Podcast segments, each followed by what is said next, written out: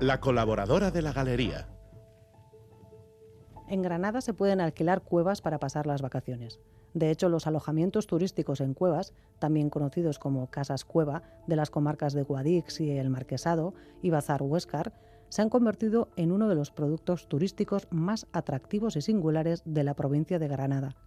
Es al menos lo que dice una web turística de la provincia, o Grana, también, como dice mi prima. La empresa que la gestiona, sin embargo, se llama Andalusian Cave Hotels.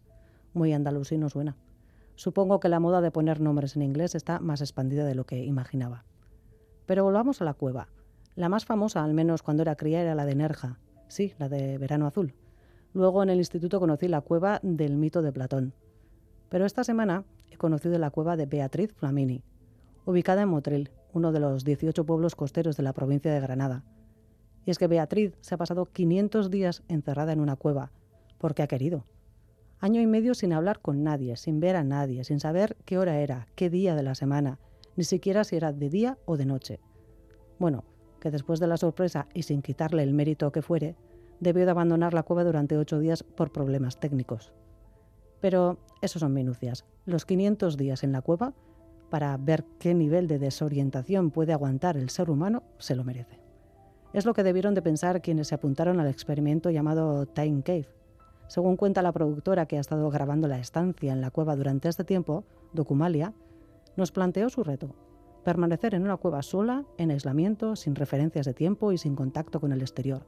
Se trataba de un desafío personal de superación, como otros muchos que había realizado anteriormente, pero en este caso se prestaba a todos los estudios que otros quisieran hacer con ella. Muchos científicos se apuntaron. A su salida, Beatriz Flamini ha subrayado que ha sido insuperable. Supongo que se refería al récord, porque a ver quién es el guapo que para superar lo que ha hecho ella se mete en una cueva 501 días. Aunque pensándolo bien, lo suyo ha sido algo muy parecido a lo que hace una anacoreta. Vivir solo en un lugar apartado, dedicado por entero a la contemplación. No sé, Bego, creo que lo de experimentar se nos está yendo en las manos.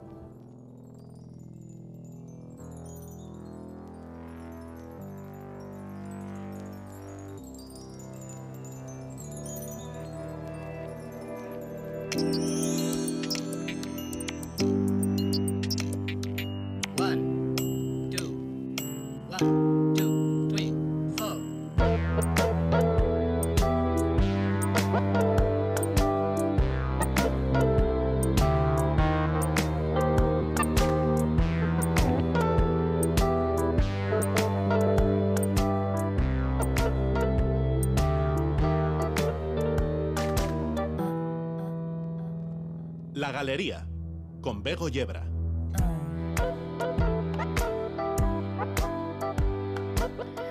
Completamente de acuerdo a dos Marijose de Gracias. Marijo de Gracias es la colaboradora de la Galería de Radio Euskadi.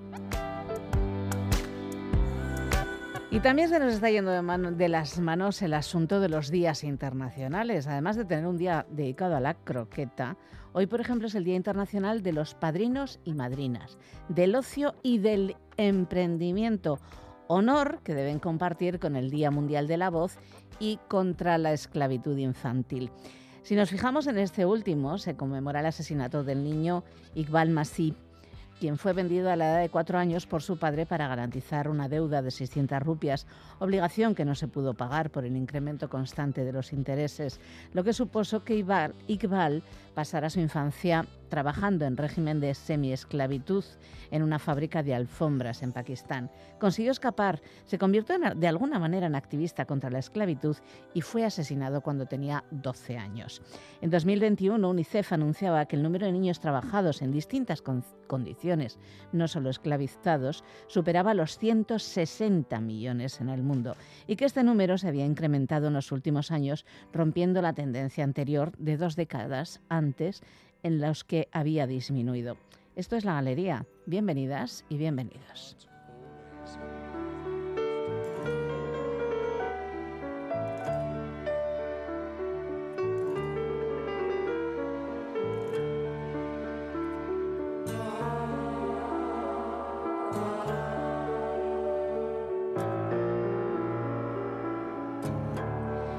Pero también es el Día Mundial de la Voz y por aquello de que nos encanta la radio, incluso más como oyente que como trabajadoras, nos encanta celebrarlo, ya que aunque es un día para hablar del fundamento fisiológico, fundamentalmente de lo fisiológico de la voz, el lema de la Sociedad Mundial de Otorrinolaringología es casi como un iceberg tiene mucho más de lo que se ve. El lema dice, tu voz importa. Y para voces, que no se sabe una canción de Nino Bravo, hoy 50 años de su muerte en accidente de tráfico que sirva de recordatorio para quienes estáis en la carretera.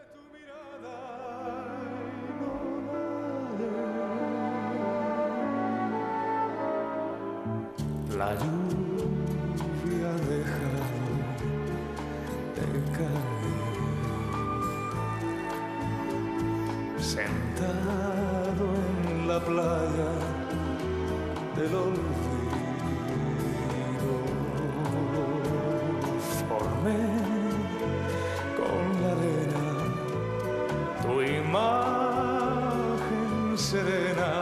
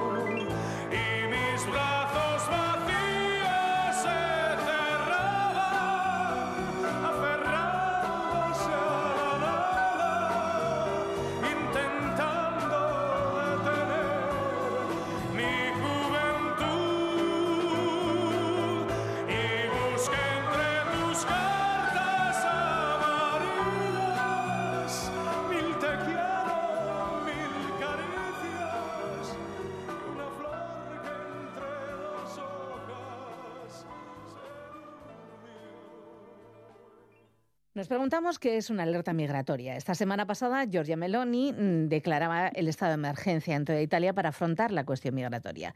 Saltaban todas las alarmas, las de quienes piensan que es cierto, que Europa vive una crisis migratoria, y las de quienes entendemos que este tipo de medidas se convierten en herramientas para vulnerar derechos y libertades. En la galería esta noche, Sara Prestiani y Miquel Araguás nos ayudarán a entender las medidas anunciadas por la primera ministra italiana y miembro y fundadora del partido de la ultraderecha Hermanos de Italia. Sara Prestiani es experta en política migratoria internacional, investigadora integrante del Comité Ejecutivo de Euromed Right. Sara, ¿qué está pasando en Italia? Bienvenida a la galería. Hola eh, a todas y todos. ¿Qué está pasando en Italia? Lo que hemos visto pasar desde los últimos 20 años. Eh, migrantes que llegan por barco porque no existen vías legales de acceso a territorio, que arriesgan su vida. Eh, el número emergencial que nosotros estamos mirando hoy, el número de naufragio. Más de 400 personas, de lo que se sabe, han perdido sus vidas en el Mediterráneo central para llegar hasta Italia. Lo que están eh, poniendo como problema eh, son los números, como siempre, a nivel de, gobierno de las llegadas. Eh, porque lo, que está claro es que se han aumentado estos números. Se está hablando de 33 mil personas desde enero de 2023. pero mm, la cuestión sería pedirse por qué estos números están aumentando. ¿De dónde salen? La mayoría están saliendo de Tunisia, una, una Tunisia que está en una situación de fracaso político, económico y social, donde el 21 de febrero el capo de gobierno ha hecho un discurso racista hablando de horda de migrantes clandestinos que están en el territorio de Tunisia. Eh, los migrantes vivan en el miedo, no tienen em, protección en el país y se están huyendo de esta situación. La mayoría vienen eh, de Costa de Marfil y de Guinea, vivían en Tunisia, están intentando de huir Tunisia y también los tunisinos están intentando de huirse de esta situación muy dramática. Los otros vienen de Libia como ya siempre hemos visto. Entonces, la situación es dramática y nosotros decimos por el número de personas que están perdiendo su vida y por la situación trágica que están viviendo los migrantes y los tunisinos en Tunisia y los migrantes en Libia. Miquel Araguas es coordinador de proyectos y redes en la Federación Sos Racismo. Bienvenido también, Miquel nos suena todo como muy similar a lo que vivimos en otras partes, ¿no? Y sobre todo en otras partes del Estado. Sí, desgraciadamente, como Sara comentaba hace un momentito, llevamos ya 20 años hablando prácticamente de, de lo mismo, que cuando eh, se abre una, se cierra una, una ruta migratoria, se abre otra. Y siempre acabamos hablando de las mismas rutas migratorias el Mediterráneo Central, la frontera sur, la, la frontera de los Balcanes. Entonces, bueno, vamos viendo un poquito cómo se van repitiendo las noticias y las entrevistas a lo, a lo largo de los años.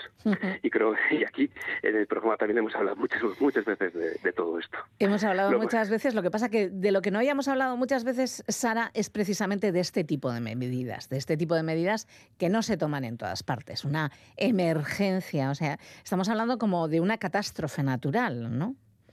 Eh, es una medida que, bueno, nos pone en cuestión muchas cosas, sobre todo en capacidad de, que se pueda convertir en una herramienta para vulnerar derechos. Exactamente. Eh, la declaración del estado de emergencia em, puede ser instrumentalizado por gobierno de cualquier tipo y el riesgo es que va a ser muy mal instrumentalizado por el gobierno italiano. Las palabras de hoy em, de la jefa del gobierno italiano, Giorgia Meloni, son muy claras. Vamos a cancelar la protección internacional, la protección humanitaria. Se está hablando de abrir un centro de internamiento por cada región. Eh, se está intentando de acelerar em, la procedura de expulsión a eh, país de origen.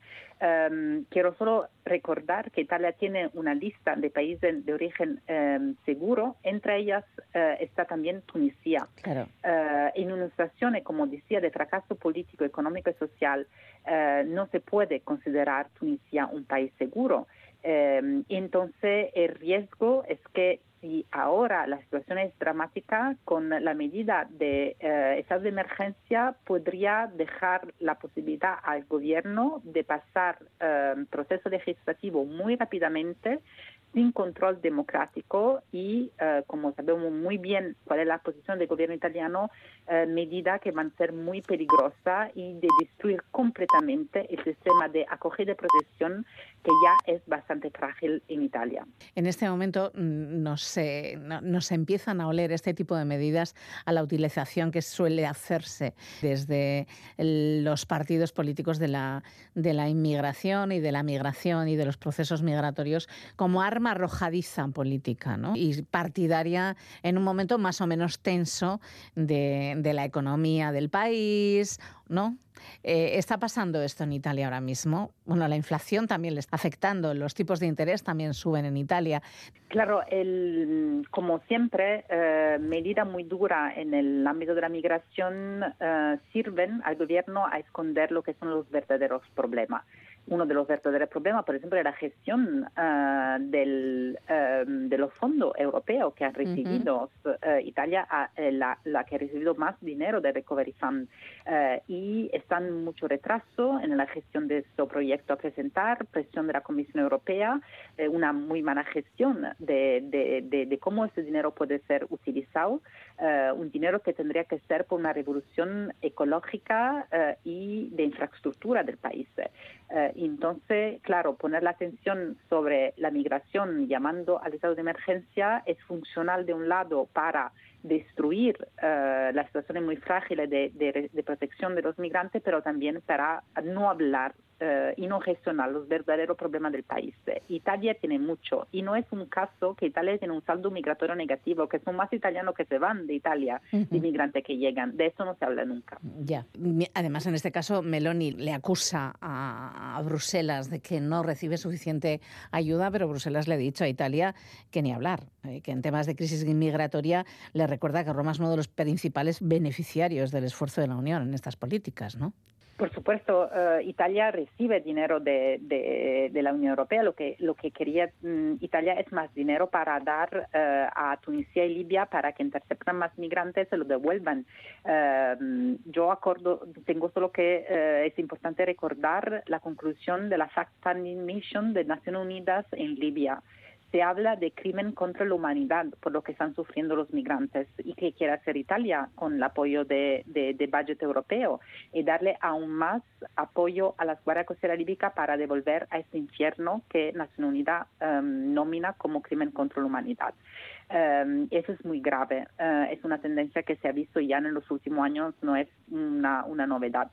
Uh, yo quiero solo acordar que uh, la posición del gobierno italiano es muy peligrosa en un marco de discusión europea que se está haciendo en estos meses um, hacia la evaluación del Pacto Europeo de Inmigración. el Parlamento Europeo el 27 de marzo pasado ha um, sacado su propuesta que ha mejorado de muy poquito, es por mala suerte, por muy poquito, la propuesta de Comisión Europea y ahora es al Consejo de negociar con el Parlamento Europeo. Entonces, en un marco donde se está negociando la política europea de, de migración y asilo, una posición eh, tan en contra de los derechos fundamentales de migrantes y refugiados es muy peligrosa. Precisamente en 2019 participabas en unos encuentros 2030 sobre migraciones y refugio y entonces ya denunciabas también las violaciones de derechos humanos en las fronteras y en los países comunitarios y hablabas de los retos que debía afrontar la Unión. En el marco de esta Agenda 2030, refiriéndonos a este pacto de la migración, ¿qué es lo que le faltaría? ¿Qué es lo que nos falta a la Unión para que empecemos a hacer las cosas bien? No podemos seguir sosteniendo las muertes, ni podemos sostener, bueno, estas vidas perdidas, ¿no? Bueno, la propuesta, como lo decía al principio, serían de abrir eh, rutas legales de acceso a territorio europeo. Mm, no existen, y por eso que los migrantes, los refugiados, los solicitantes de asilo arriesgan su vida eh, cada día eh, para cruzar las fronteras en barco de fortuna. Eh, una política que se centra, como ya se había discutido en, cuando se empezaba a hablar de armonización de política europea de asilo y migración, eh, en política de integración, de acogida, eh, de, mm, de, política de protección. acordámonos que los Estados miembros han firmado el convenio de Ginebra que cada día violan con devolución en caliente y destruyendo la protección humanitaria. Eh, se necesitaría un cambio de gira total y completo de lo que es eh, la manera en la cual se está gestionando hoy la migración, que es una manera securitaria de gestión, de externalización de control de frontera a países que no respetan los derechos humanos. Estamos hablando de Libia, estamos hablando de Turquía, estamos hablando de una Tunisia que está em, al lado de un fracaso político, económico y social. Em, y eh, concentrarse sobre eh, la solidaridad entre los Estados miembros en una política de protección y acogida. Eso no nos interesa del migrante refugiado, pero también en los intereses de los Estados miembros y de la población europea para que la tensión entre migrantes y población europea no sigue tan fuerte como es hoy. Eh, bueno, Sara se tiene que marchar, Miquel, por eso hemos seguido hablando con ella. Nos tiene que dejar. Muchísimas gracias, Ana Prestiani, por estar con nosotras esta, esta tarde noche en la galería y seguimos hablando con Miquel Araguás. Miquel, en este momento tenemos la sensación de que el mundo no tiene ninguna capacidad para gestionar los, los procesos migratorios. Eh, la gente se mueve, la gente necesita moverse y, sin embargo, pues bueno, hemos visto lo que ha sucedido en México con la muerte de más de 40 personas. Estamos viendo lo que está sucediendo en Italia además la utilización del dolor y del sufrimiento de todas estas personas, eh, bueno, pues para, para al final pequeñas miserias partidarias, ¿no? No sé si Naciones Unidas, quiénes vosotros, las organizaciones no gubernamentales, hay que buscar, ¿no? Algo que empiece a poner un poco de luz en todo esto. Sí, eh, pero es un tema complejo y hay, yo creo que, y, antes lo comentaba, el hecho de llevar 20 años hablando de lo mismo implica Más de 20 años. Sí, vamos, por, por poner una cifra. Es al final también pararnos un poco y no caer en la trampa de la modernidad y de la asfixia de qué vamos a hacer y de esa urgencia que nos están vendiendo los estados. No, urgente no es. No, es importante. es importante. Eh, por eso digo que es un poco la, diferencia. Y en las urgencias, pues nos encontramos con propuestas con la Meloni, que, como la que ha hecho Meloni del estado de excepción, pero que ya ha sido copiada en el Estado español por parte de Vox. Sí, sí. Y las ultraderechas las empiezan a utilizar porque al hilo de esa excepcionalidad, pues en la excepcionalidad pues eh, vemos como normal la restricción de derechos. Tenemos que dejar de caer en esa trampa. Y es importante y debemos empezar a gestionarlo porque a lo largo de los últimos 25 o 30 años eh, simplemente en nuestra frontera sur han muerto más de 40.000 personas.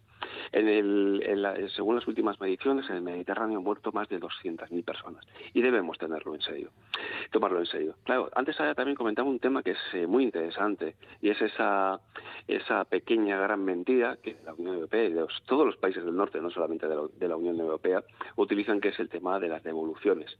De las devoluciones, pues bueno, hay las que hay, pueden ser 10.000, 12.000 al año en toda Europa que es, un, es una gotita de es una gotita de agua en un océano de, de, migraciones. Con lo cual tampoco son políticas que sí que de cara a la galería tienen un gran efecto porque da la sensación de que hacemos grandes cosas, pero en la práctica son, no son ciertas. Tenemos que cambiar un poco el foco y empezar a abordar la realidad de las migraciones porque nos llevamos moviendo toda la vida en todas las culturas, en todas las orígenes, empezar a gestionarlas de otra forma. No, fíjate lo que, decía, ¿no? En lo que estaba diciendo eh, Sara, que salen más personas de Italia de las que entran. Exactamente, sí. Y, que compartimos una realidad muy perversa, que somos un grupo, pues en Europa, que unos 500 millones más o menos, en Estados Unidos, pues otros tantos, un poquito, un poquito menos, que tenemos barra libre de movilidad. Que cualquier persona que nos escuche, salvo pues el pequeño incordio de ir en algunos países a sacar el visado, nos podemos mover con toda absoluta libertad.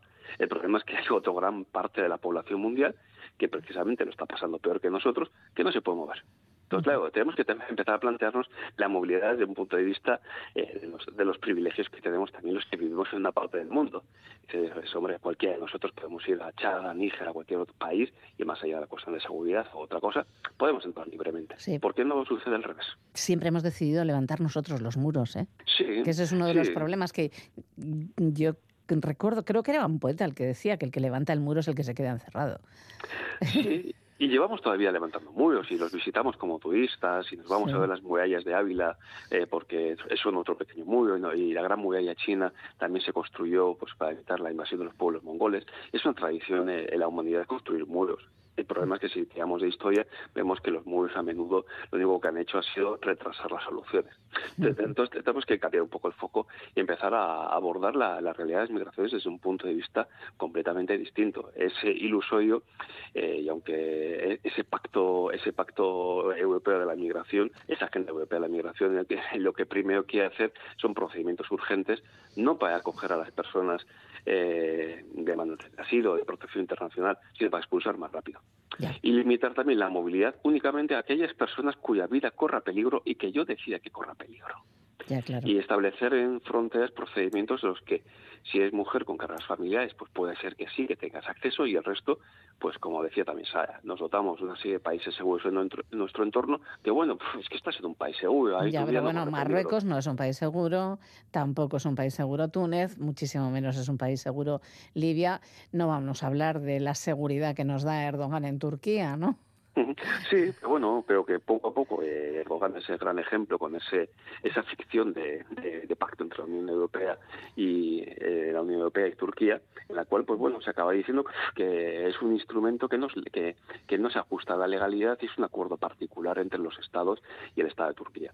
Y ahí entramos también dentro de esta ficción, en la cual, pues bueno, ya lo que siempre hemos pensado, y tú antes mencionas también, con esos pactos grandes de Naciones Unidas, dejan de existir y se empiezan a utilizar elementos de soft law de acuerdos bilaterales, eh, mm. acuerdos no vinculantes en los cuales se gestiona todo, que incluso la propia Unión Europea, en la Comisión de Libertades, asume que bueno que tiene un coste para el Estado de eh, el Estado de fuera de la Unión Europea, que bueno, pero que bueno se firman.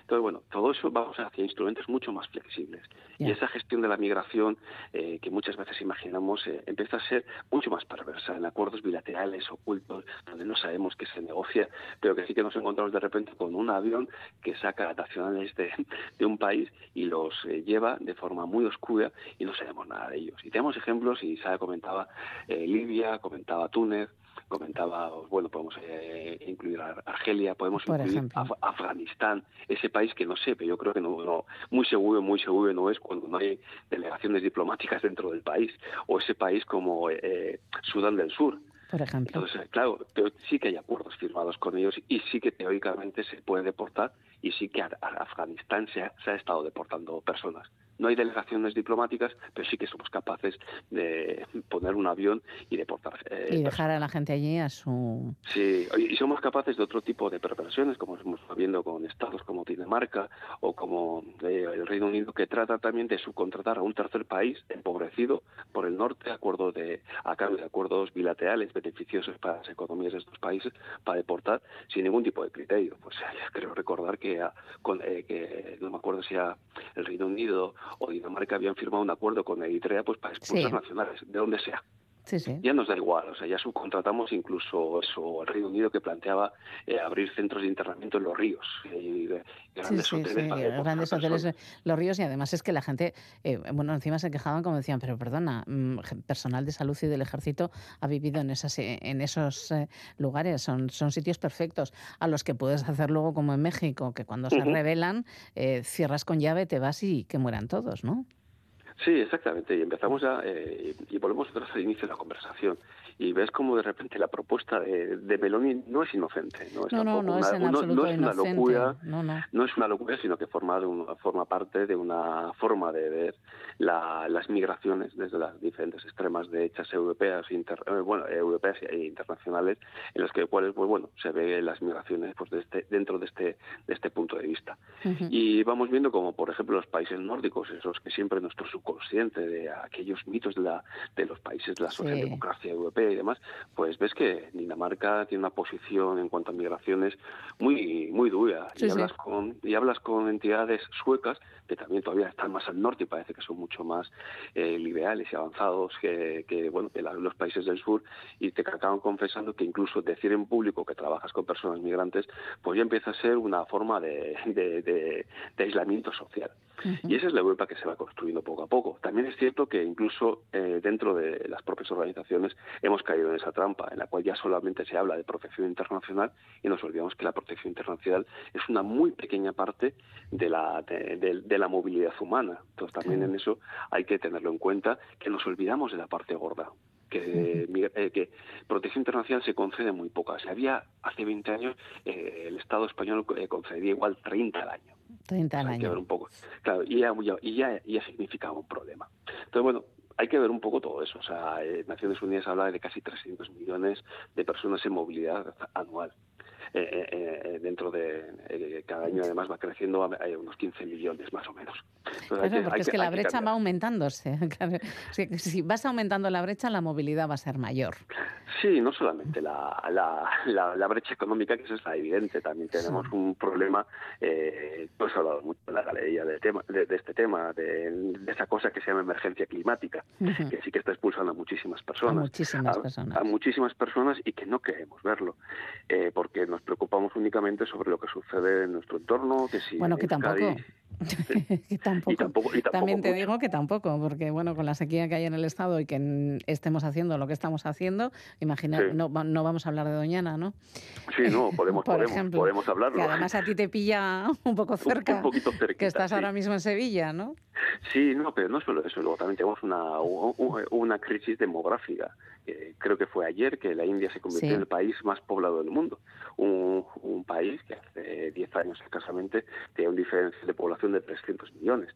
Pues evidentemente a medida que seguimos reproduciéndonos, empezamos a tener más, más sequía, pues eh, la movilidad humana va a ir en, va a ir en aumento porque las megaurbes que se están construyendo en muchísimos países pues no son sostenibles. Entonces, claro, ¿cómo afrontamos, cómo afrontamos toda esa realidad en su, en su conjunto? Que esa es la parte compleja. Porque las migraciones es el efecto de otra serie de políticas que son, que son mucho más complicadas de, gestionar. Mm. Lo que pasa es que nos centramos, igual que en Doñana, en hablar de migraciones y de asentamientos cuando tenemos un problema ecológico muy serio en Doñana y en el mundo. Y en el mundo. Y no vamos mm. a hablar de, que no nos ocupamos también de lo que tenemos más cerca. Aquí tenemos, eh, no tenemos un Mediterráneo, pero tenemos un Vidasoa, ¿no?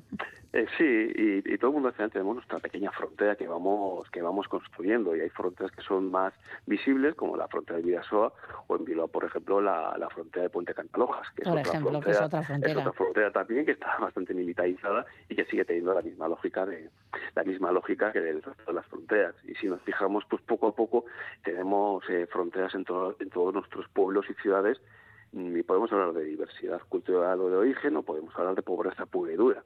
Mm. En Bilbao, yo como, como soy bilbaíno pongo ejemplos bilbaínos, en su día el puente Recal, el puente de Basurto y el puente de, San Adrián, pues significaban tres fronteras que aislaban a un barrio que tenía una, una diferencia económica pues muy fuerte. Con el resto de la ciudad, claro. Sí, por eso que muchas veces vemos la frontera como algo muy ajeno y luego la frontera las hemos interiorizado y las utilizamos en, en el día a día y lo que nos separa y nos ofende cuando estamos dentro de la frontera y nos impide la movilidad es lo mismo que sucede cuando hablamos de migraciones. Y en ese sentido tenemos que tener esa asertividad, saber un poco de nuestro privilegio, pero también asumir que muchas veces nosotros estamos dentro de esa frontera y nos molesta mucho cuando estamos en ese lado. Pues vamos a ser un poco asertivos también y vamos a reconocer y vamos a buscar soluciones pues para, eh, para mejorar la vida no solamente la nuestra, sino la de muchas otras personas y empezar a pensar también de una forma un poquito más global en dar soluciones un poquito más globales. Porque además es que todos los problemas en este momento son globales. Para eso inventamos la globalización, también para globalizar los problemas, ¿no? Sí, sí, globalizamos los problemas, pero luego también hay eh, luego también nos falta la modernidad de esta eh, esta, esta excepcionalidad de la modernidad también nos impide pensar a, largo plazo. Ah, bueno, claro no tenemos ninguna capacidad. Ninguna. De hecho, lo estamos demostrando con la emergencia climática, por ejemplo. No estamos mirando a pasado mañana, ni siquiera. O sea, ya no es ni a largo ni a medio plazo. Sí, sí, incluso la sostenibilidad de las sociedades de, Europa con una tasa de envejecimiento brutal. Dice, bueno, pues eh, algo tendremos que hacer, pero como estamos en la, en la ola de, la, de, de, todos estos problemas que nunca hemos afrontado, aunque sea falso, pues yo sí que invito a todas las personas que nos escuchen que nos están escuchando eh, a que pensemos un poco en estas cosas, en esta voracidad a la hora de consumir noticias eh, de una semana a otra. Eh, cada semana consumimos una noticia importante y única y irrepetible y la semana, la semana que viene ya nos hemos olvidado. Yo en clase en la universidad suelo comentar mucho cuándo fue la reforma de la ley de la, la ley del CSI no hace un mes y parece que fue hace una eternidad. ¿Cuándo sucedió? Claro, en esa trampa de la modernidad que vamos todo tan rápido, todo nos asfixia, nos genera ansiedad. Entonces tenemos que empezar a parar un poco y decir, oye, es que no podemos caer en esa trampa porque nos eh, están jugando también eh, con esos ritmos con nosotros. Tenemos que parar un poco y pensar las cosas que tú decías antes muy de forma muy inteligente. Tenemos que pensar las cosas que son importantes. Dedicarles tiempo para buscar soluciones que sean inteligentes. Y eso yo creo que tiene que ser también un poco el cambio de, mirada que, debemos tener que no parece que vaya a ser, porque bueno, justo empezamos eh, época de campañas electorales por todas partes.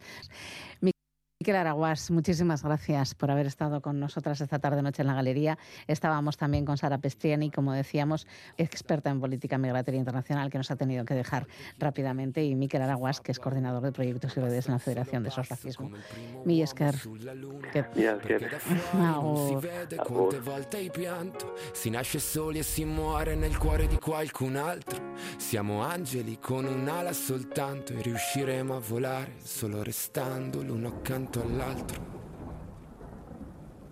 Camminerò a un passo da te e fermeremo il vento come dentro agli uragani, supereroi come io e te. Se avrai paura allora stringimi le mani perché siamo invincibili vicini e ovunque andrò sarai con me, supereroi, solo io e te, due gocce di pioggia che salvano il mondo dalle nuvole. Ci sono ferite che non se ne vanno nemmeno col tempo. Più profonde di quello che sembrano. Guariscono sopra la pelle ma in fondo ti cambiano dentro. Ho versato così tante lacrime fino ad odiare me stesso. Ma ogni volta che ho toccato il fondo tu c'eri lo stesso. Quando siamo distanti ogni volta che piangi piange pure il cielo da darti ma ti giuro che camminerò a un passo da te e fermeremo il vento come dentro agli uragani, supereroi come io e te. Se avrai paura allora stringimi le mani perché siamo invincibili vicini e ovunque andrò sarai con me, supereroi solo io e te, due gocce di pioggia che salvano il mondo mi basta un attimo e capisco che ogni cicatrice tu anche mi. Mi basta un attimo per dirti che con te ogni posto è casa mia. Perché siamo invincibili vicini e ovunque andrò sarai con me. Supereroi solo io e te, due gocce di pioggia che salvano il mondo dalle nuvole.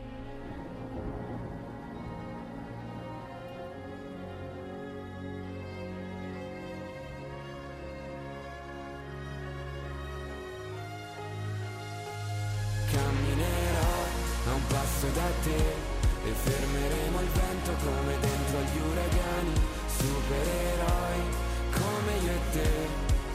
avrai paura allora stringimi le mani perché siamo invincibili vicini e ovunque andrò sarai con me, supereroi solo io e te. Due gocce di pioggia che salvano il mondo dalle nuvole. 53 minutos sobre las 8 de la tarde. Continuamos en la galería con Goisal del Andabaso, que sigue ofreciéndonos perfiles de mujeres que, siendo relevantes para la sociedad en su momento, por distintos motivos y la cultura patriarcal es uno de ellos, no han recibido el reconocimiento que hubieran merecido en la historia. Sentada en una hamaca, a esas horas de la mañana donde en la ciudad se oye el cantar de los pájaros, pienso que nuestra protagonista de hoy se sentiría feliz, aunque solo fuera por unos minutos, en este lugar donde estoy, donde estamos.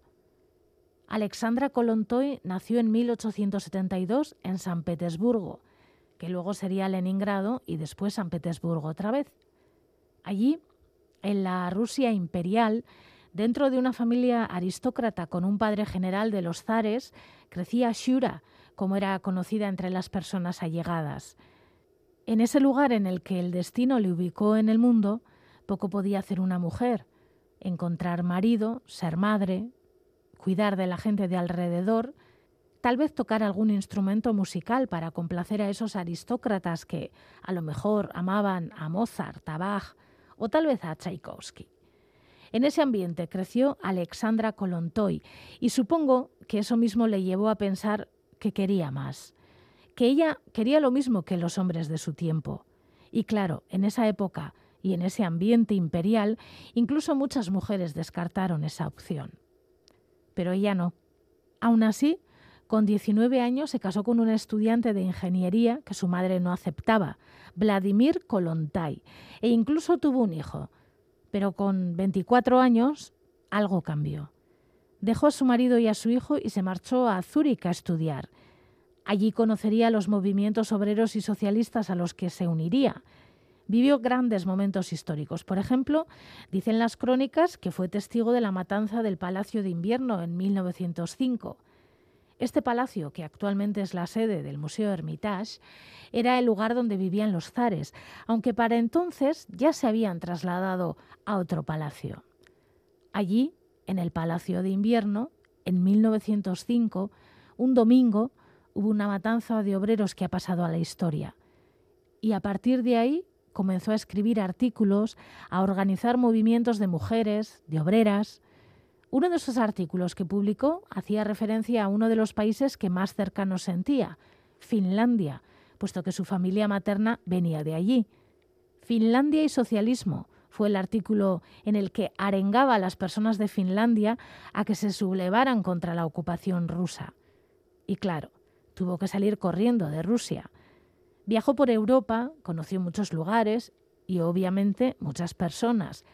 Volvió con la revolución bolchevique y desde el comienzo estuvo con el gobierno formado por Lenin.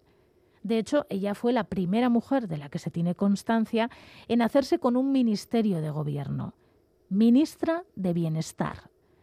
Y desde ahí luchó por los derechos de las mujeres. Se aprobó el aborto y el divorcio, creó guarderías para cuidar a las criaturas de las mujeres trabajadoras, consiguió el derecho a voto de las mujeres. Su trabajo y su aportación a la igualdad entre hombres y mujeres fue inmensa. Pero no todas las personas lo entendieron. Ni siquiera ese gobierno presidido por Lenin, entre los que estaban Stalin y también Trotsky. Fue apartada poco a poco y durante años trabajó en el mundo de la diplomacia. Noruega, México, otra vez Noruega y a Suecia. Allí fue la embajadora de la URSS desde 1943. Si no fue la primera de las mujeres en un trabajo diplomático, fue la primera. Poco a poco iba desafeccionándose del gobierno al que había pertenecido y de sus políticas. El estar tan lejos le ayudó a salvarse, entre comillas, de las purgas de Stalin y fue testigo del desmantelamiento de todos los derechos por los que tan duramente había trabajado al gobierno de Stalin no le gustaban y uno a uno fue aboliendo todo lo que había logrado Alexandra Kolonti. Mis tesis, mis opiniones sexuales y morales fueron amargamente combatidas por muchos camaradas de ambos sexos del partido. Escribió libros, incluso una autobiografía titulada Autobiografía de una mujer sexualmente emancipada. Soñó con un mundo donde los hombres y mujeres tuvieran las mismas oportunidades, los mismos derechos. Una utopía entonces. Las utopías del pasado, que son las realidades del presente. Comienza a amanecer otra vez. Los rojos, fucsias y rosas se mezclan y la luz invade el día. Sí, creo que sería feliz en este presente, imperfecto, pero menos que el suyo.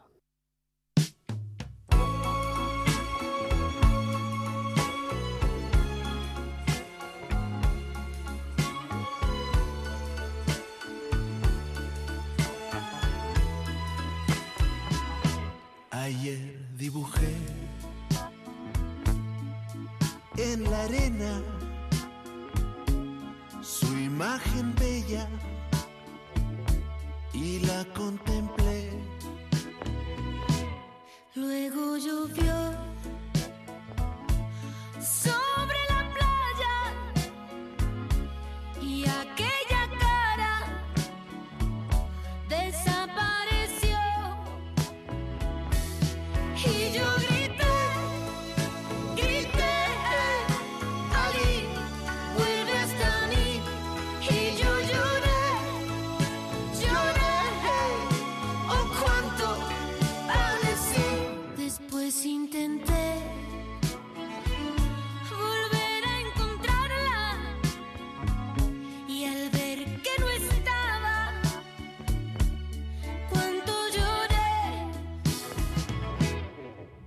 se fue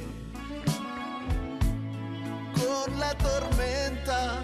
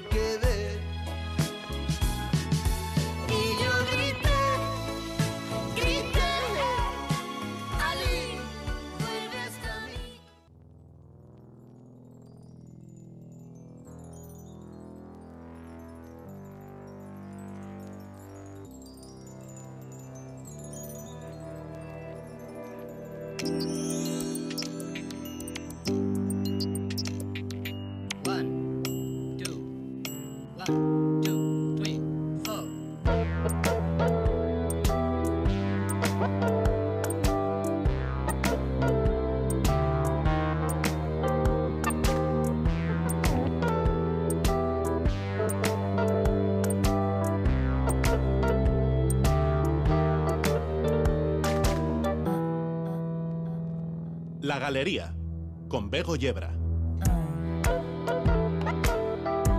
Cinco minutos y medio sobre las nueve de la noche. Continuamos en la galería de Radio Euskadi.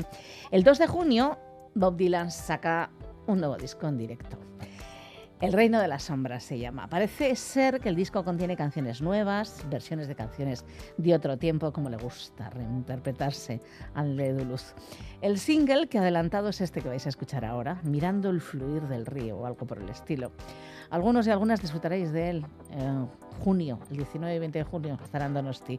La peli, porque sí, de este directo hay una peli, saldrá el día 6 de junio.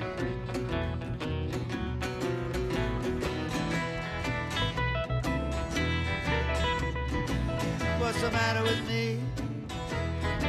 Don't have much to say. Daylight sneaking through the window. I'm still in this all-night cafe. Walking to and fro beneath the moon, where the trucks are rolling slow. Sat on this bank of sand and watch the river flow. Wish I was back in the city in my true love's arms. She likes older men, they can't resist her charms. Cloud wings that I can fly. I know where I will go. Right now, sit right here, watch the river People disappearing everywhere you look. Don't know where to draw the line. Only yesterday I seen somebody who was really in a bind. This old river keep a rolling though where it's stopping where the wind might blow. I'll sit right here and watch the river flow.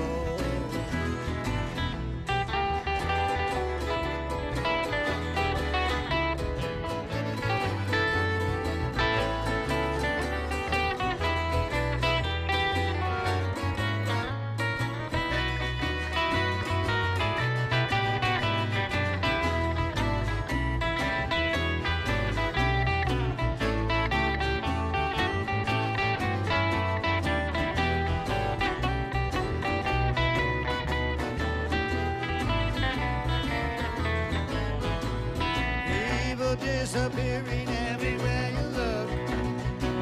Ever stop and wonder why? Only yesterday I seen somebody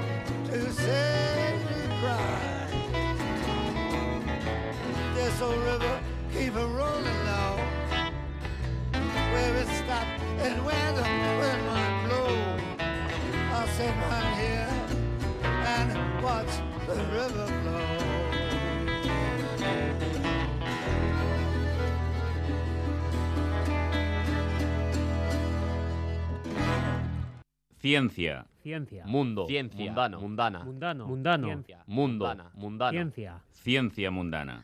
Pues sí, Ciencia Mundana en la galería de la mano de Alfredo Caro. ¿Cómo estás, Alfredo? Bien, bien. ¿Cuánto tiempo sin verte? Pues sí, hemos- he tenido unos días de vacaciones. Sí. No sé si merecidos, pero sí necesitados. Sí, Evidentemente merecidísimos, eh, necesitados probablemente también. Y además has estado viendo estado- cerezos en flor. Eh, Sí, del Valle del Jerte. Sakura, pero no en. Japón, ¿no? Eh, Sí, viendo cómo están transformando la dehesa, maravillosa dehesa, en eh, olivar de riego intensivo y, Uf. desecando todo lo que haya que desecar.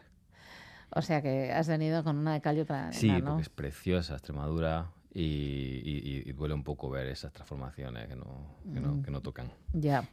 Eh, bueno, seguimos con mirando poco al cambio climático y no dándonos cuenta que hay cosas que no podemos hacer y que si las podemos hacer afectan. Sí, Eh, a ver si la semana que viene hablamos de eso. Pues vale, cambio- perfecto. cambio climático y ya. Perfecto, pero bueno, bien, o sea, lo de el Sakura, bien. Sí. Es Sí, que estaba yo toda emocionada espiritual. viendo las fotos que nos enviaba, preciosísimas, cerezos de los cerezos en flor, que es espectacular.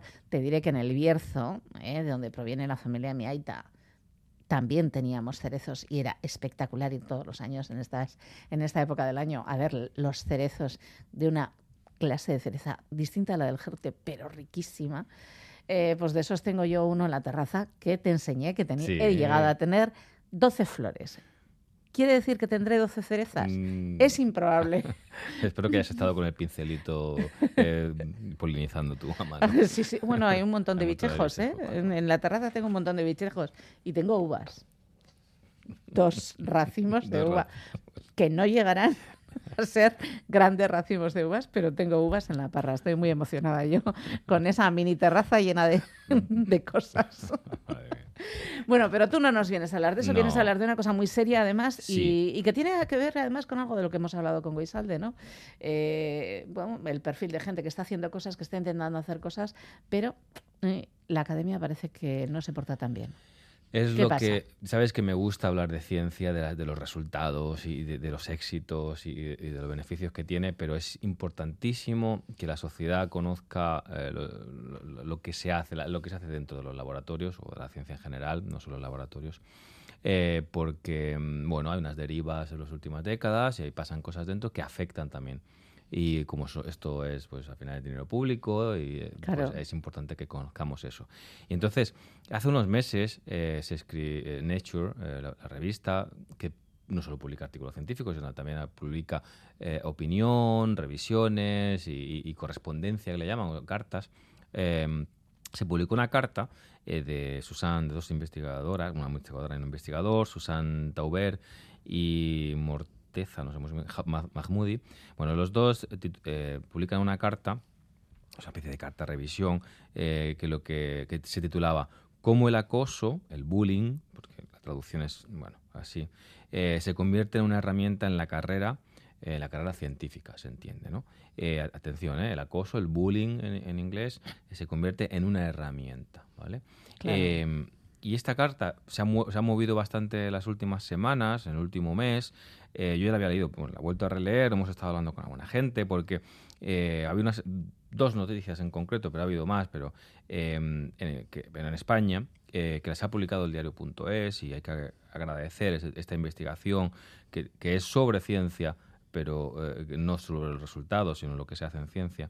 Vamos a hablar primero de la carta. y y cómo explicar un poco ese, ese- ese titular, ¿no?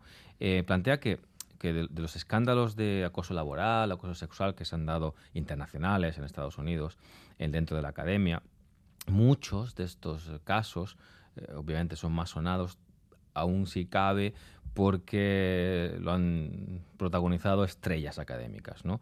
Eh, Ujú. Estrellas académicas que arrastraban ya durante años denuncias, quejas de, de ese comportamiento.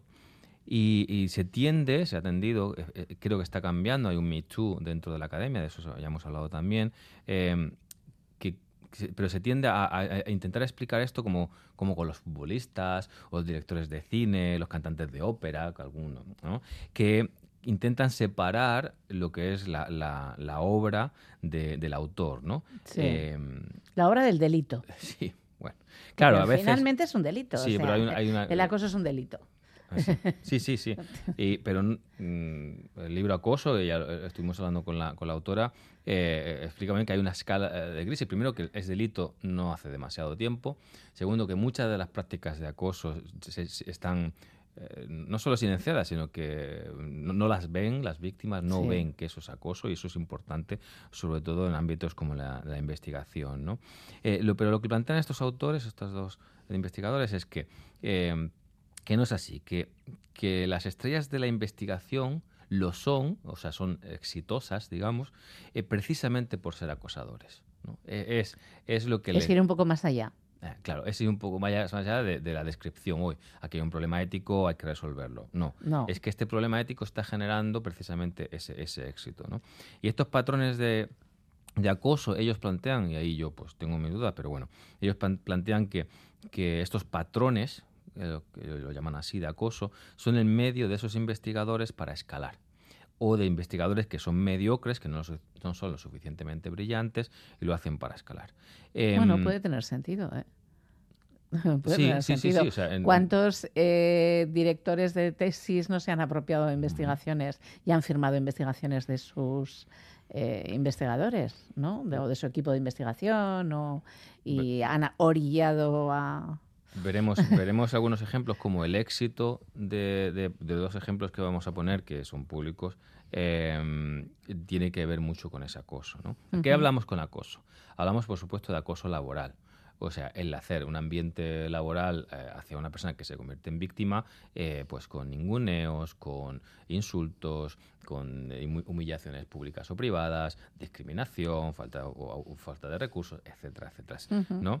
Eh, abuso de poder. La investigación, la academia está, es muy jerárquica, normalmente en forma muy piramidal, o sea, tienes un jefe, dos jefes máximo, y, eh, y de- el resto son pues trabajadores que, que- que no se consideran a sí mismos trabajadores o entre ellos. O sea, bueno, son eh, investigadores, ¿no? Científicos y científicas. ¿no?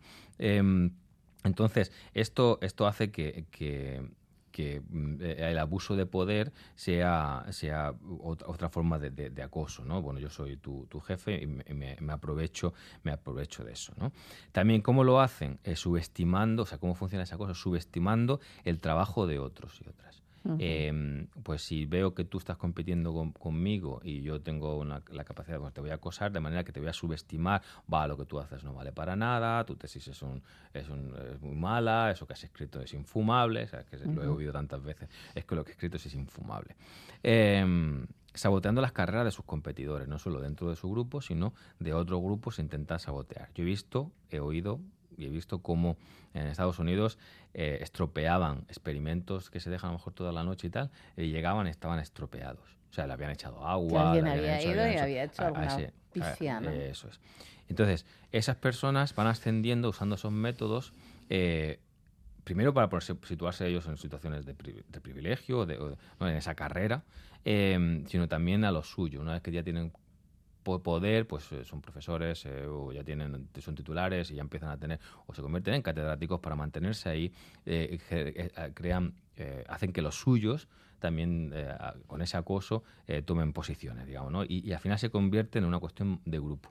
De, de distintos Hay un pequeño sistema, ¿no? Se Sí. genera un pequeño sistema de el gran acosador y los pequeños acosadores, es, ¿no? Y si no estás con nosotros, estás contra Estás nosotros. contra nosotros estás fuera. Ya. Esto es, obviamente, es- no es nada ético, no es legal, No es legal. apunte, eh, eh, eh, mm, pero es muy práctico a veces. Y claro, ese es el problema. Claro, es que ese es el análisis que hacen ellos. Se ha utilizado como herramienta científica, o sea, ya no es como herramienta de carrera, de desarrollar una carrera, es. ¿no? Es la utilización del intelecto de los demás y también la utiliza el, el minusvalorar y además, bueno, de alguna manera a gente que podría ser muy brillante y que podría ocultarles. ¿no? Ocultar su trabajo, pues, eh, bueno, ningunearles de manera que al final abandonen la carrera investigadora, por ejemplo. Es importante que entendamos que esto no son opiniones, o sea, que No, esto no, está no. fundado en, una- en investigaciones, en estudios que, que investigan No, un y poco denuncias, cómo- que ha habido gente que ha denunciado, ¿eh? y- y que se ha resuelto. Y se han resuelto. Hay, hay estudios específicamente que muestran cómo eh, cuando una mujer, pues imagina, una mujer hace la tesis, se vuelve doctora y de pronto tiene una serie de ideas, un trabajo eh, que la lleva a, a- a ser relevante en su campo y consigue una financiación grande. Pues se ha visto que esas mujeres se vuelven, tienen muchas más probabilidades y se vuelven víctimas de acoso más fácilmente. ¿Ah, sí? Entonces eh, es interesante cómo ah, conforme una mujer va Ascendiendo en la carrera. de ascendiendo algo- es una palabra Sí, más, sí, pero, no, pero no, es sí. real, o sea, Sí, es una- hay un- es un estatus, una- ¿no? una es un estatus, es- hay una escalera. Eso es. Pero Pues- sobre todo porque es jerárquico el Eh, asunto. eso. Entonces hay una escalera, ¿no? Pues esas mujeres son más eh, Susceptibles de acoso. Eh, tienen más probabilidades de, de sufrir ese acoso. Y eso hay alguna investigación que estos dos investigadores vez lo, lo- lo comentan. Eh, la- también hablan de, bueno, ¿qué, qué estructuras permiten el acoso? Porque al final eso Claro. está sustentado en un sitio, está en la universidad, hay un laboratorio, hay un centro de sistema. investigación, hay un sistema que de alguna manera mm, favorece o no impide que esto, que esto sea ya mm, un nivel mm, que no es anecdótico. ¿no? Em, mira que los, lo- los procesos de selección suelen ser muy competitivos. El problema es que los criterios no son suficientemente transparentes. Ya. Tanto para la comunidad científica como para la ley, como para... No, no, no es suficiente. Y, y la mayoría son públicos. ¿no? Entonces eso permite que acosadores y aliados, casi siempre hombres, también estudiado, sigan en, en posiciones de poder, de privilegio. ¿no? Em, y hay otro factor que es que la academia es cada vez más hipercompetitiva. ¿no? Sí, eso también tiene que ver por cómo se está pagando la academia, ¿no? cómo se está incentivando el trabajo en la academia. Claro. ¿no? Eh, entonces, eh, el, el incentivarlo en base a, a- a kilos de artículos científicos, que nosotros llamamos los kilos de papers, Sí. eh, determinado, se, se favorece en la academia personalidades asociadas con el acoso. Y ellos hablan personas descaradas, dominantes, maleducadas, desinhibidas, que desinhibidas no necesariamente negativo, pero en, en ese, ese en ese contexto sí. Ujú. También, y yo lo añadiría, yo no lo menciona, pero yo he visto otros estudios y, y que hablan del narcisismo, ¿no? que tiene que ver con esa... Hombre, con el- claro. eh, ¿no? y, y eso, esas, esas, esas personalidades eh, se asocian a- a- a- al acoso, ¿no? y, y por desgracia al triunfo. ¿no? Total, que ellos hacen un llamamiento a que las universidades y las institucio- instituciones financiadoras tomen medidas. ¿no? Y las instituciones financiadoras, en nuestro caso, son eh, gobierno, ministerio, comunidades autónomas y la Unión Europea. Eh, ¿Y por qué ah, esto? ¿Por qué hablamos de esto? Porque ha habido dos casos muy sangrantes, eh, los dos en Barcelona, o que se han publicado, dos Ya. casos, perdón, porque eh, yo tengo bastante más testimonios, eh, pero hay, hay, dos, hay dos casos que se han publicado por parte del diario.es. Uno, el 8 de marzo, además, eh, eligieron el día para publicar esto, eh, que titu- titulaban eh, 20 años de error en el laboratorio. El abuso de poder de un catedrático de la Pompeu Fabra a sus investigadoras. Desde 2017 la universidad había ignorado las denuncias de acoso por parte de un investigador neurocientífico. Este investigador, Rafael Maldonado, eh, trabaja, es verdad que depende de la, Pompeu Fabra, de la UPF, pero está dentro del Parque Científico, Parque de, de Recerca Biomédica de Barcelona, el PRBB, muy famoso en Barcelona. Es Sí. un, bueno, eh, muy bonito además estar al lado del Hospital del Mar, dando, eh, cualquiera que se el paseo por el Hospital del Mar eh, ve esta estructura que forma de ballena con tablas de madera y es precioso. Bueno, en, en- eh, yo leo un, un- un entre, Sí, sí. no, leo en- entre comillas, eh, Rafa te está buscando. La frase generaba pavor entre los empleados de Neurofar, el laboratorio de neurofarmacología de la Universidad Pompeu Fabra, y considerado uno de los más prestigiosos de Europa. Desde 1999 está liderado por Rafael Maldonado, un aclamado catedrático al que casi una veintena, 20 investigadoras e investigadoras acusan de abuso de poder y de acoso laboral durante los últimos 20 años. Este clima de terror ha llevado a numerosísimas eh, bajas por ansiedad. Él ahora mismo tiene un expe- expediente disciplinario, pero sigue yendo a trabajar. Es un laboratorio con 30 personas. y Eso es muy grande para, para lo que Mm. es normalmente las estructuras de los laboratorios con un solo jefe. Tiene millones de dinero público. eh, recibe millones, por ejemplo, dos millones por parte del Ministerio de Ciencia y Tecnología, o Innovación, que se llama ahora, y el de Sanidad, más dos millones de fondos europeos, imagino que se llaman RCs, decenas de miles que aporta la Generalitat y la propia universidad, eh, donativos y farmacéuticas. Donativos de La Marató, es un programa de televisión de Ah, TV3, sí. La Marató muy famoso, la Fundación La Caixa, etcétera, etcétera. Pues los entrevistada, las entrevistadas eh, piden anonimato. O sea, no, no son, nadie se atreve, ni siquiera en una situación ya tan flagrante, tan escandalosa, a dar la cara, a dar la cara, a perder el anonimato, eh, porque, porque la carrera investigadora de estas personas está, está, está en peligro. Eh, o Claro, sea, es que ese es el problema, ¿no? eh, claro, no, no, no, no, no te aseguran poder seguir eh, ni terminar la tesis o, o- o hacer un postdoctoral si, si, has- si es lo que en Estados Unidos hablan un whistleblower, ¿no? Eh, el- que no tiene una traducción. Ya, no eh, ya pero ya, ya eres una persona que, Sí. que puedes molestar en un momento determinado, te señala, ¿no? Eh, eh, un- Claro, la- eso es terrible la para la academia. Eso es malísimo para la academia. La academia. Y para la sociedad, porque te pierdes un montón de gente interesante, además. Esto es porque esta persona es mala gente o no sé qué. Yo he hablado con gente que colabora con, con él durante años y, y esto, esto, esto, no es gratuito, esto no es simplemente una mala persona. Esto hace que eh, su personal, la gente que ha trabajado para él en el laboratorio, eh, tenga en cuenta que no es un empresario, que es un investigador. Sí. Un investigador, funcionario que trabaja para una universidad pública, a la que que tiene a su cargo una serie de gente, tanto formándose como trabajando, pero que está también contratada por la, por la, por la universidad. ¿no? sé. Sí. Eso es importante para a nivel. Bueno, esta gente trabajaba hasta 70 días sin descanso. O sea, había personas que tenían que trabajar 70 días, sábados, do- domingos y festivos incluidos, sin descanso. Eh, les decía, el mes que viene me tienes que entregar la tesis, tienes un mes para entregarme la tesis, si no, no te la firmo. Y trabajaban hasta 18 horas al día sin descanso hasta caer enfermas. Bueno, ahí, ahí dentro de las denuncias, ¿no? Obligaba a gente que tenía enfermedad profesional, enfermedad laboral, eh, alergia a los ratones, es muy típico cuando uno lleva mucho tiempo trabajando con ratones, que desarrolla alergias, eh, las obligaba a trabajar con, con ratones, eh, a hacer los experimentos con los ratones. Eh, pues eso, baja por depresión, ansiedad. Y una de las cosas particulares de este tipo de, de personas, de personajes es que suelen hacer luz de gas y culpan al estado mental de la víctima Claro. cuando es el estado mental de la- eh, eh, viene viene el sufrimiento mental viene precisamente por esas condiciones laborales y no Eh, eh, pero es no es que tú eres conflictiva es que es que estás mal es que tienes que cuidarte es que no sé qué no es que como estás es que mal no tienes, entonces no tienes la fuerza es. necesaria para trabajar en la carrera investigadora. Eso es. No eres. eh, la vocación, No tienes la vocación, el- el, el- sí, empuje, el- te falta. Te Eso. falta, ¿no? Claro, es culpa, por supuesto, de la víctima, siempre.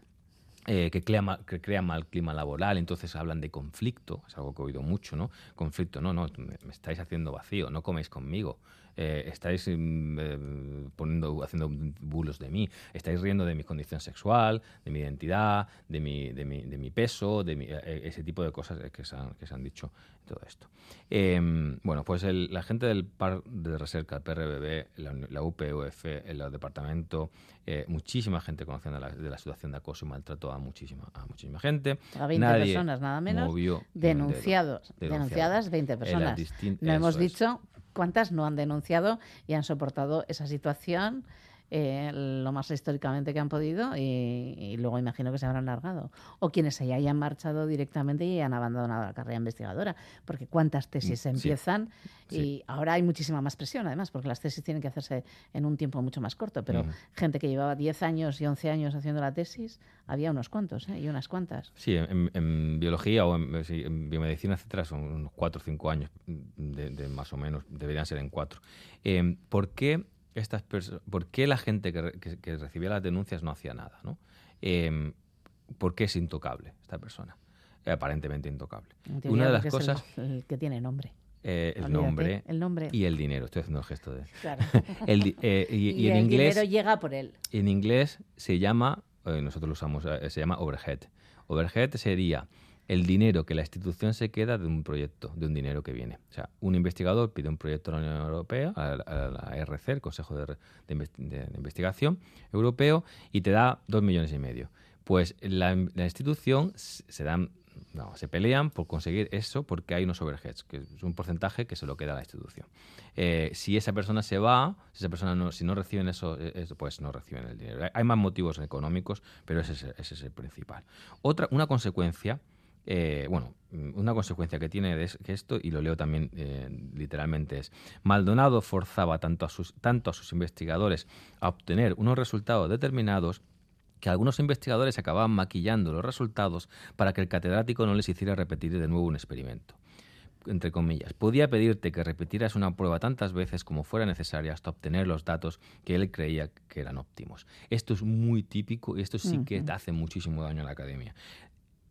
Porque la ciencia que se hace pierde calidad Claro. puedes publicar súper bien en niveles de impacto, pero la calidad, la confianza que se tiene en, en esos resultados baja porque esa gente está actuando bajo presión. Si yo a esta persona que me tiene machacada eh, no le llevo la gráfica que esa persona quiere, me va a machacar más aún, me, va, me, va- me está amenazando continuamente con no firmarme la tesis, con no poder terminar mi tesis, con tener que venir a trabajar en Navidades, etcétera, etcétera. ¿no? Entonces, eh, eso es una, eh, eh, esa es una de las consecuencias Claro. más graves de, de- de- de, de estas situaciones de acoso. ¿no? Y el otro ejemplo, eh, queda, queda poquito, Sí. es también eh, bueno, en la Universidad de Barcelona. Esta vez la Universidad de Barcelona sí está tomando medidas. La prestigiosa doctora en arqueología Margarita Díaz Andreu, que es ganadora del Premio Nacional de Investigación en el 2021. Obligaba a sus doctorandas a cuidar a los hijos. Algunas se dice, me considero una esclava, eh, haciendo de todo tipo de, de actividades menos investigar. Eh, estamos hablando de personal investigador en formación que tiene sus eh, contratos y Sí, sí, que tiene que estar etcétera, haciendo su tesis su doctoral. tesis doctoral y está Y apoyando eh, investigaciones que vayan surgiendo, pero cangura. de canguro. Eh, canguro. Bueno, esta persona tiene un premio nacional de investigación. Y entonces, ¿cuántas personas, o sea, cuando el, el ministerio, el, el- grupo de investigadores que le da un premio nacional de, investigador, de investigación a, una a un investigador y el rey le entrega eso hacen toda esa fanfarria, eh, no han mirado cuántas personas han dado de baja en ese, labora- en ese laboratorio por, por depresión? ¿Cuántas personas eh, han, abandonado la tesis antes de, antes de- con una, con una beca buena, con un, por- con un contrato bueno, abandonan la tesis al tercer año? Porque no pueden más. ¿Por qué no sé? eh, si le estás dando un premio, que sea por, por su calidad investigadora eh, en general, ¿no? Y, y eso es un problema y eso hay que... eh, eh, eh, Hay que erradicarlo. Como sociedad tiene que conocerlo y tenemos que eh, eh, poner énfasis, sí, necesitamos más ciencia, pero necesitamos más ciencia de calidad y más humana. Sí, bueno, de hecho esta se llama ciencia mundana, entre otras cosas. Por eso. Por eso, ¿no?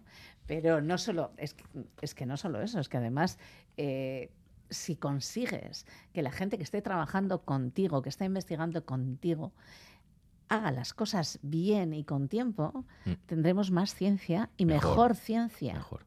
Mucho mejor ciencia. Entonces es que es absurdo. Mm. La Universidad de Córdoba ha, despe- ha despedido temporalmente, ha, ha suspendido de empleo y sueldo por 13 años a un investigador, Rafael Luque, que publicaba un artículo cada treinta y tantas horas, o sea, día y pico. Casi todos los días un artículo. Buah, entonces, ¡buah, qué, qué, qué tío más bueno, qué investigador más bueno. O sea, no, se da, no da tiempo ni a leerse lo que está publicando. Claro que no. No, no creo que utilice ChatGPT porque es químico. O sea, eh, Bueno, vete tú a saber.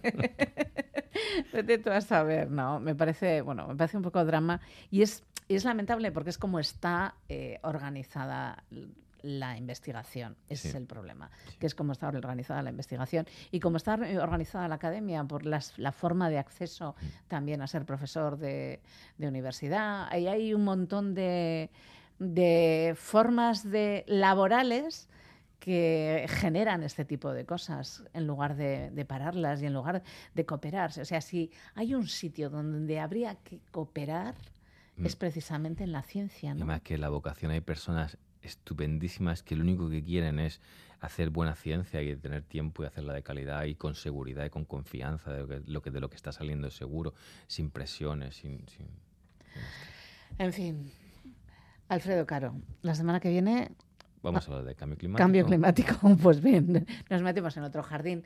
Que tengas feliz semana. Igualmente, Bego.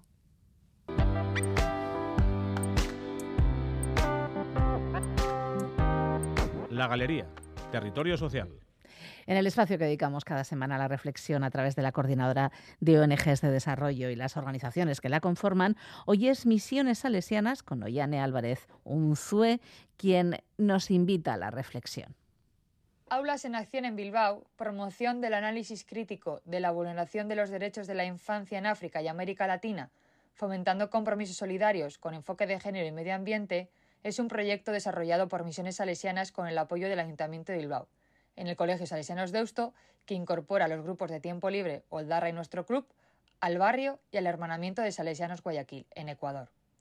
Se trata de un proyecto de educación para el desarrollo y la ciudadanía global, que trata principalmente los derechos humanos, la educación de calidad, la producción y el consumo responsable y la acción por el clima, acciones por las que esta entidad apuesta.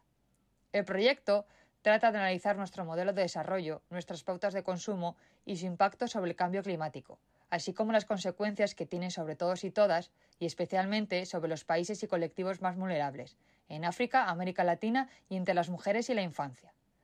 Objetivo, enmarcado en el Plan Estratégico de Misiones Salesianas, es promover entre toda la comunidad educativa la adquisición de conocimientos, actitudes y valores de ciudadanía global, desarrollando una conciencia crítica conociendo los objetivos de desarrollo sostenible e implicándose en procesos de transformación social que tengan un efecto multiplicador. El alumnado y los jóvenes de los grupos de tiempo libre del Colegio Salesianos de Euto adquieren valores de solidaridad, multiculturalidad y tolerancia asociados a la práctica deportiva, facilitando estrategias de conocimiento mutuo a través del hermanamiento con Salesianos Guayaquil. Nos hermanamos por un mundo mejor es la exposición itinerante de este proyecto con la colaboración del Ayuntamiento de Bilbao y el Metro de Bilbao, que estará expuesta desde el 17 de abril al 31 de mayo en las estaciones de Deusto y Abando. Esta exposición pretende profundizar en la sensibilización y el compromiso solidario de la población en general. No te la pierdas. Territorio cómic.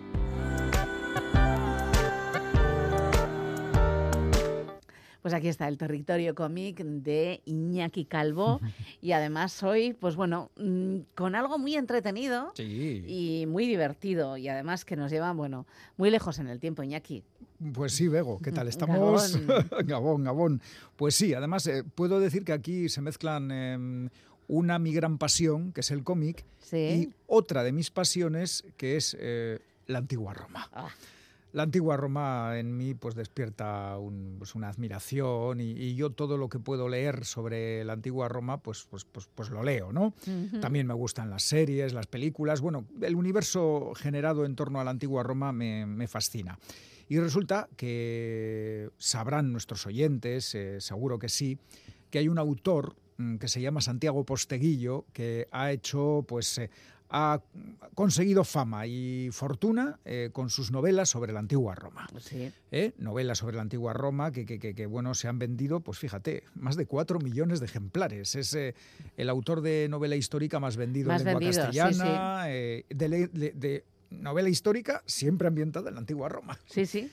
Y todo empezó en el año 2006 con una novela que se titulaba Africanus, el hijo del cónsul. Era el inicio de una trilogía sobre Escipión el africano, conocido así, no estudiamos con ese nombre, y que es la historia pues, de uno de los eh, militares y políticos romanos más importantes.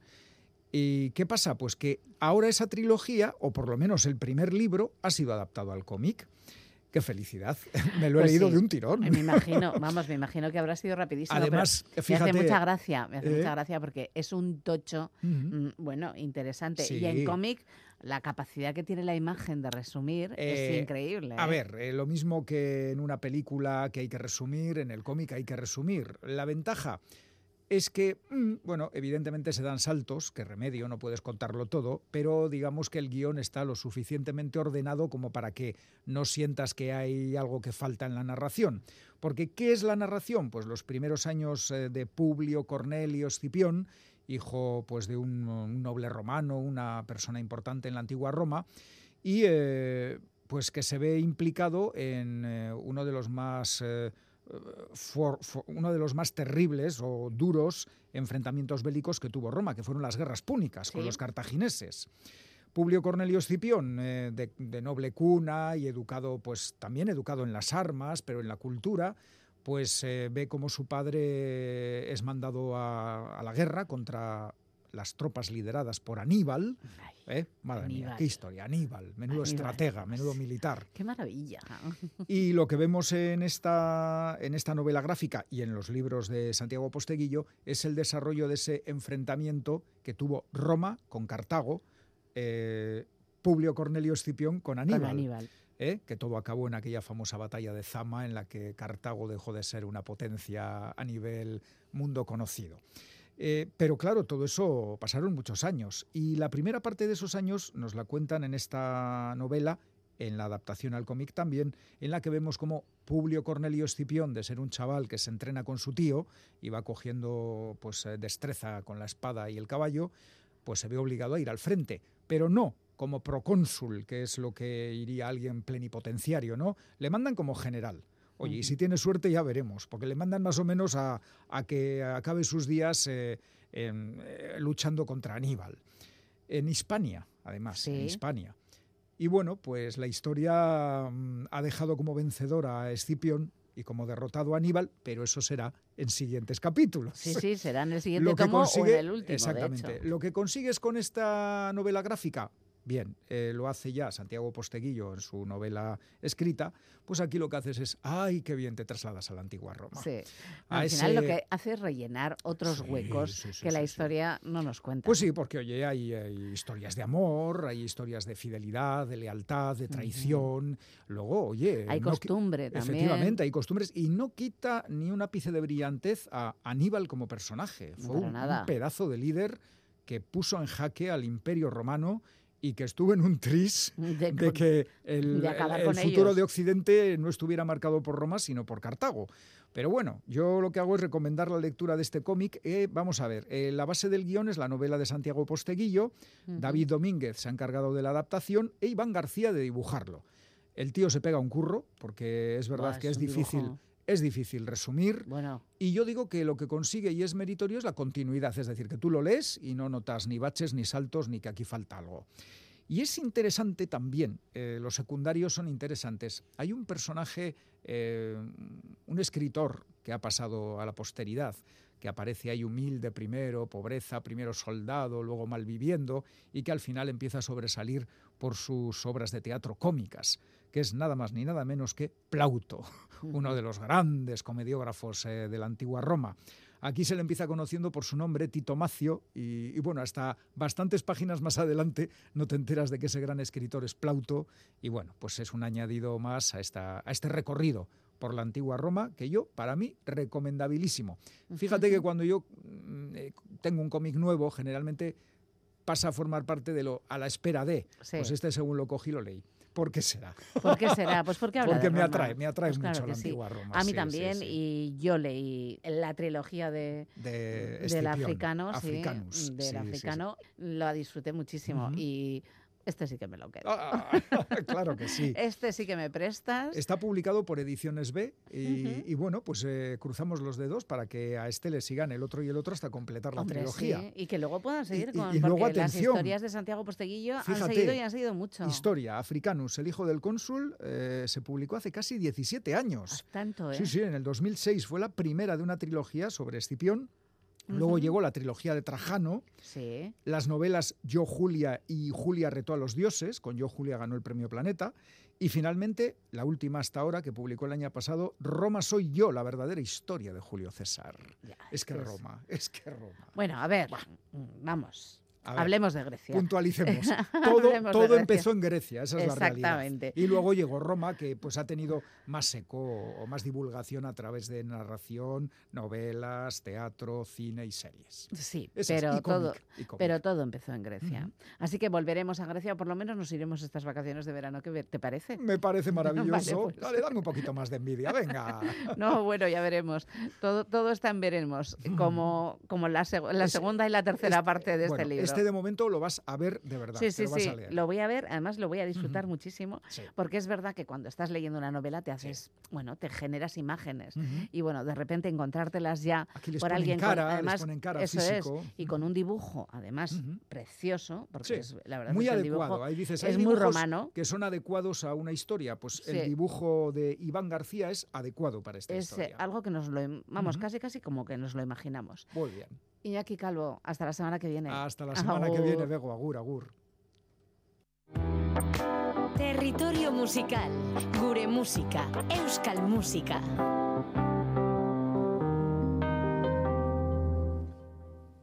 Pues sí, en el último territorio de la Galería de Radio Euskadi, el último territorio del fin de semana, pero no el último en nuestros corazones. Aquí está Andoni Imaz con el territorio musical en el que habita habitualmente él, que es el mundo, mm, el universo, diríamos, de Badoc. Eh, Andoni Imaz, Gabón. Gabón. Que como todos y todas sabéis, pero por si acaso nos gusta recordarlo, es la página donde podéis encontrar todo, todo, todo, todo lo que se publica en Euskal Herria y en euskera y que impulsa tan amablemente Berría y que, bueno, ahí navega Andoni desde ya hace, bueno, ya unos cuantos meses, Andoni. Sí, en ese universo, como tú has dicho, que se va expandiendo Sí, sí. mes a mes y semana a semana. Pero bueno, un universo que nos da mucha felicidad todas las todos los domingos a la noche, cuando podemos escuchar, bueno, pues algunas de las cosas nuevas que se publican y también, bueno, pues eh, esas que tenemos guardadas en el corazoncito y que forman parte de la banda sonora de nuestras vidas. Y hoy me ha hecho mucha ilusión cuando he visto el guion, porque creo que me voy a ir de aquí bailando. que estoy preparada para mover los pies. Así que empecemos con tu primera propuesta de hoy, con tu- primera novedad. Bueno, pues hoy me parece que quien quiera bailar puede bailar con todos los, Ah, qué bien. con toda la música que traemos. La primera propuesta es una novedad novísima porque es de un disco que se acaba de publicar en esta Semana Santa del grupo Thatchers, Sí. el trío de, de Iruña que, que, bueno, que debutó hace un par de años y que ha causado sensación. Sí, Yo la creo verdad es que sí. a más, a más de una persona que, bueno, que en la música de Thatchers hacen como un punk, pero con, con un rollo pop también que de mucha vitalidad, de mucha autenticidad. Y Y que me gusta mucho saltar en Euskadi. sí, eso también. Me gusta mucho saltar. Y esto nos viene como bien. Sí, pues hasta ahora conocíamos algunas canciones porque el, el disco que publicaron hace hace dos años tenía nada más que cuatro canciones. Sí. Y ahora ya han publicado un disco largo con 11 canciones, un disco que se llama Thatchers también. Y de ahí he sacado la primera propuesta, que se llama Iruñea. Ah, vale.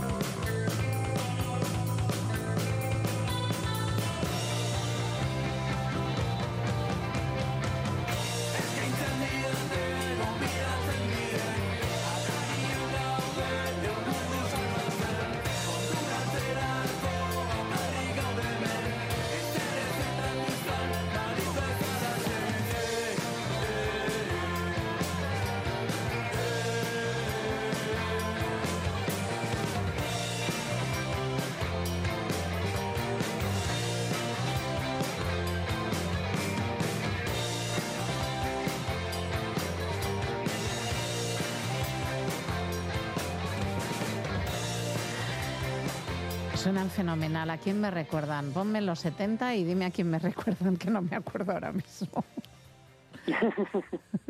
¿No? Es, jo, sí, hay una banda de los 70 a la que me recuerdan muchísimo, pero no me acuerdo el nombre, pero suenan fenomenal. Sí, es esa música como una apariencia muy sencilla, ¿no? Sí, ya. Pero que entra, vamos. Sí, sí, está fenomenal. Está fenomenal y además dedicada a la ciudad, ¿no? Está muy bien. Y a una banda, mm, una banda joven que empieza. ¿eh? Hablamos un poco de nosotros mismos, ¿no? Está bien, está, está muy bien. Touchers, la canción Iruña. ¿El disco se llama? Se llama Touchers. Touchers, es verdad. Sí. Y merece muchísimo la pena todo el disco, ¿eh? Sí, es uno de los discos que te pones y, y, y pasa el tiempo sin que te des cuenta. Sí, sí. Muy bien. La verdad es que es- son estupendos. Eh, y además es que no son canciones largas, que eso también muchas veces está muy bien. Ah, bueno, y eso que una es fan de Dylan, que tiene una de ellas de 17 minutos y reconozco que la escucho entera y no me, no me resulta larga, pero bueno, normalmente prefiero las canciones cortas. Eh, seguimos eh, con más novedades, pero novedad que no lo es tanto. A ver, cuéntanos esto. Sí, tiene su, tiene su aquel. Claro, porque cuando yo cuando veía el guion digo, "Ch, a ver, esto nuevo, nuevo, pero sí es nuevo. Sí, porque es una canción de Arima Soul que me parece que ya escuchamos el año pasado. Sí, sí. Porque, bueno, Arima Soul sacó un disco que así fresco, como se dice, ¿no? Porque trajo otros sonidos de soul, de funk, de, de jazz. Y, y bueno, yo creo que gustó mucho porque, porque era una propuesta original y ahora acaban de publicar un single de 7 pulgadas con eh, mezclas de canciones, versiones, bueno, es un es un disco corto así muy un capricho que se han pegado Sí. y muy bonito y han versionado una canción, bueno, han versionado, eh, han publicado un remix de una canción que sacaron el año pasado que se llama Guam Dereak, Ujú. pero el remix lo ha hecho eh, un DJ eh, de Berlín que se llama Voodoo Cats, Sí. que parece que es un DJ eh, pues especializado en, en mezclar y en revitalizar un poco canciones antiguas también de jazz, de funk y bueno el resultado es se ha convertido la canción casi en una canción de como de club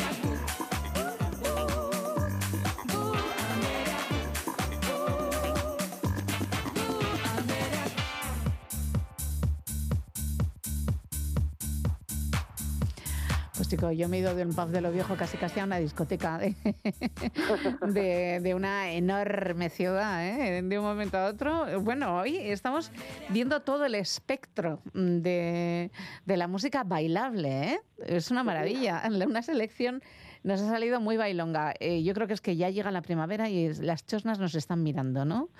Estás mirando chomayos tuya. Será eso, sí me ha salido como, como temático esto. No, no, no. Ha salido, bueno, con una conexión entre unos y otros estupenda, pero buah, qué divertido lo de Arimasul. Ha quedado muy bien. Es- Sí. Y que sí es, qué ejercicio divertido también, ¿no? Como Pues actitud, tomártelo como, bueno, Claro. jugar con tus propias canciones, eh, Mm. tomártelo todo como un proceso que, bueno, que va transformándose, que va teniendo distintos resultados. Sí, sí. Bueno, eh, siguiendo a la clásica son variaciones. ¿no? Eh, y esas variaciones pues dan, dan su fruto en algo muy, muy, muy, baila- muy bailable. Muy divertido. Y insisto, nos vamos bailando. ¿No? Ha llegado tu momento. Sí, sí, yo cuando he visto, eh, claro, solo había visto el guion, ¿eh? Y digo, hombre, por favor. Pues eso, pensando en ocho mayos y pensando en salir a las plazas otra vez. Cuéntanos, ¿qué es lo que traes? Pues saldremos con un poco de, de Trequitisha, Claro. porque traigo un clásico de, de Tapiata de Turia, Ujú. un clásico de su segundo disco, de Juergas Moan, del 89. 89. Una pareja también que se que destacó justamente por eso, ¿no? Por revitalizar, por, por darle otra forma y otro sonido al, al instrumento. Y bueno, la canción que he elegido es Ero Merian. Que es una maravilla. Pero además es que eh, tienen algo de especial ellos, porque luego es que encima eh, no es solo folk, hay, hay, hay mucho más en ellos. Y yo creo que todo eso no se ha valorado bastante. ¿No? No lo Y yo sé. creo que sí, sí, sí. Yo creo que lo que hicieron es es, es muy rico con Es, eso de es. muchos elementos y mucha Mm, mucha inteligencia también. Sí, sí. Pues muy bien, nos vamos de romería, claro que sí. Mm, Andoni Imaz, pues muchísimas gracias por estar este fin de semana también con nosotras en la galería. Nos encontramos el próximo domingo. Y a todos y a todas, pues será hasta el sábado que viene, cuando volvemos en la galería de Radio Euskadi. Que tengáis feliz semana. Venga, arriba los brazos y arriba los corazones. Agur, amigos y amigas.